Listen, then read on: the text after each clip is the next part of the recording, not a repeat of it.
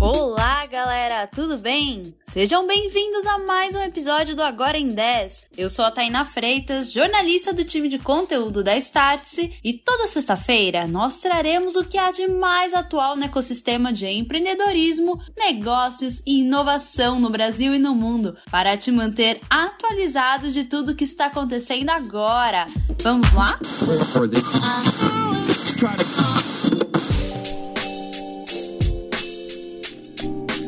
Que começou com Tinder, Bumble e outros aplicativos de relacionamento, agora é um grande mercado. E de tecnologia: Femtech e Sextech. Guarde esses nomes, pois eles nomeiam indústrias que são muito próximas e estão em pleno crescimento. Com a chegada do Dia dos Namorados, você deve ter visto mais propagandas de restaurantes, perfumarias e sextechs. E o que são elas?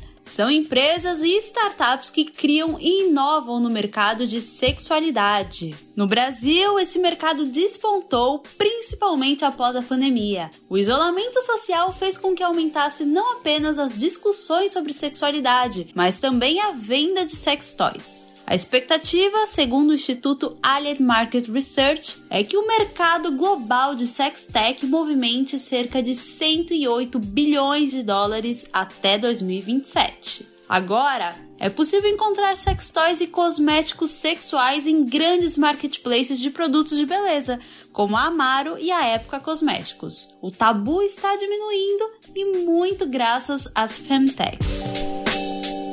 E o que são as femtechs? Segundo a Femtech Brasil, são negócios que criam soluções que desconstroem tabus, seja da menarca, a primeira menstruação, à menopausa. São empresas com iniciativas para a saúde feminina, que vendem desde lubrificantes íntimos a soluções para fertilidade, acompanhamento do ciclo menstrual, prazer feminino e etc. E bom, quando eu digo que esses mercados aceleraram na pandemia, é literalmente falando. Negócios foram criados naquele ano e desde então o consumo também tem aumentado. A Fio, empresa de produtos íntimos naturais e veganos, e a Lilith, de vibradores, foram criadas em 2020. Foi pela afinidade dos produtos e indústrias que as fundadoras começaram a trabalhar juntas no mesmo ano e oficializam a fusão das duas empresas agora, em junho de 2022 elas querem se tornar a Amazon da sexualidade, não apenas no conceito de marketplace, mas do Prime Video, de forma que as clientes possam encontrar conteúdos proprietários de educação sexual. E desde que a Lilith lançou o vibrador tipo Bullet, a empresa faturou 1,7 milhão de reais. Enquanto isso, a Fio não divulga o faturamento, mas afirma que as vendas mensais têm crescido 20% a cada mês e, neste ano, o volume de produção da companhia já é quatro vezes superior ao de janeiro de 2021. Agora que você já conhece um pouco mais da indústria de sextech e femtech, vale ressaltar: as soluções para o setor são inúmeras e há startups que ajudam as mulheres a entender mais sobre a própria fertilidade através de testes específicos, outras que conectam gestantes com profissionais de saúde para um acompanhamento humanizado em um momento tão importante da vida e muito mais gente tem falado cada vez mais sobre esse assunto lá na plataforma Startse, em startse.com, e eu te convido a conferir mais sobre.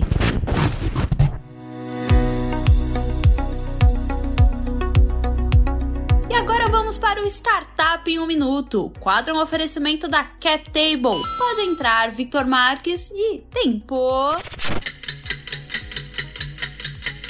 Com startups mais baratas, grandes empresas buscam aquisições. Com os valuations mais adequados, as startups agora poderão ser adquiridas por outras empresas que poderão fazer mais com menos, e eles estão de olho nos descontos. Empresas como a LocalWeb, que estava tirando o pé do acelerador nos últimos meses, agora começam a enxergar um cenário mais promissor para voltar às compras. Outras, como Magalu, também afirmam estar de olho em boas oportunidades. Todo esse cenário indica que o movimento de aquisições de startups deve aquecer no segundo semestre de 2022, reforçando a posição de fundos de corporate venture de grandes empresas em startups. Mas se o momento é bom para empresas comprarem startups, também é positivo para quem quer investir nelas, especialmente nos estágios mais iniciais. A forma mais fácil para fazer isso são as plataformas de investimento em startups como a CapTable, a maior delas no país. Uma nova instrução para regular esse mercado entra em vigor em julho, a CVM 88. Dentre outras mudanças, a nova instrução autoriza que as plataformas atuem como intermediadoras de compra e venda de títulos de startups, denominadas transações subsequentes, que na bolsa de valores são chamadas de mercado secundário. Embora ações da bolsa de valores e o mercado subsequente de ações de startups sejam similares, não são de fato a mesma coisa.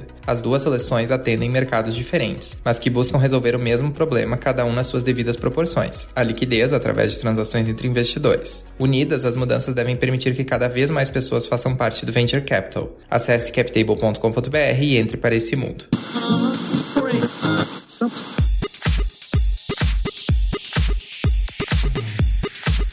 Agora vamos ao número da semana: 30%. A incidência de afastamentos por transtornos mentais cresceu 30% de 2020 a 2022, de acordo com a startup Close Care. A expectativa é que o gasto para empresas chegue a 5 bilhões de reais até o fim deste ano, e sobre isso vale aquela máxima: é melhor prevenir do que remediar, portanto, empresas prestem atenção à saúde mental de seus funcionários. E chegou o momento do nosso termômetro da semana. Tá quente. Google quer investir 1,2 bilhão de dólares na América Latina. Sundar Pichai, o CEO do Google, anunciou que a companhia planeja apoiar o desenvolvimento econômico e a transformação digital na América Latina. E como? Investindo 1,2 bilhão de dólares em cinco anos. Em um evento, ele anunciou que o valor será dividido entre capacitação em habilidades digitais, empreendedorismo, comunidades inclusivas, infraestrutura digital e a proteção da biodiversidade na floresta amazônica. Tá morno! Audiolivros são a nova aposta do Spotify. Em novembro do ano passado, o Spotify anunciou a intenção de comprar a Findaway, empresa de distribuição de audiobooks. A compra ainda não foi realizada, pois está sendo avaliada por organizações antitrust, mas a companhia anunciou recentemente que essa é uma grande aposta, assim como foram os podcasts. No passado, quando decidiu apostar nos podcasts, o Spotify adquiriu o Anchor, plataforma que auxilia na criação, distribuição e monetização deste mercado. Agora, planeja repetir a fórmula com a compra da Findaway tornando os audiolivros a terceira vertical de conteúdo da empresa. Será que vai? O Discord da Bored Ape Yacht Club é hackeado. A semana foi triste para os fãs de NFTs, principalmente do Bored Ape Yacht Club, os macaquinhos vendidos por cifras milionárias que foram comprados por várias celebridades, a exemplo de Neymar. O perfil do clube no Discord, plataforma em que os donos desses NFTs se reúnem virtualmente, foi hackeado e a estimativa é que tenham acontecido roubos de cerca de 360 mil dólares em NFTs. Isso aconteceu porque os hackers publicaram phishing, né, que é uma prática de roubo de informações para fraudes.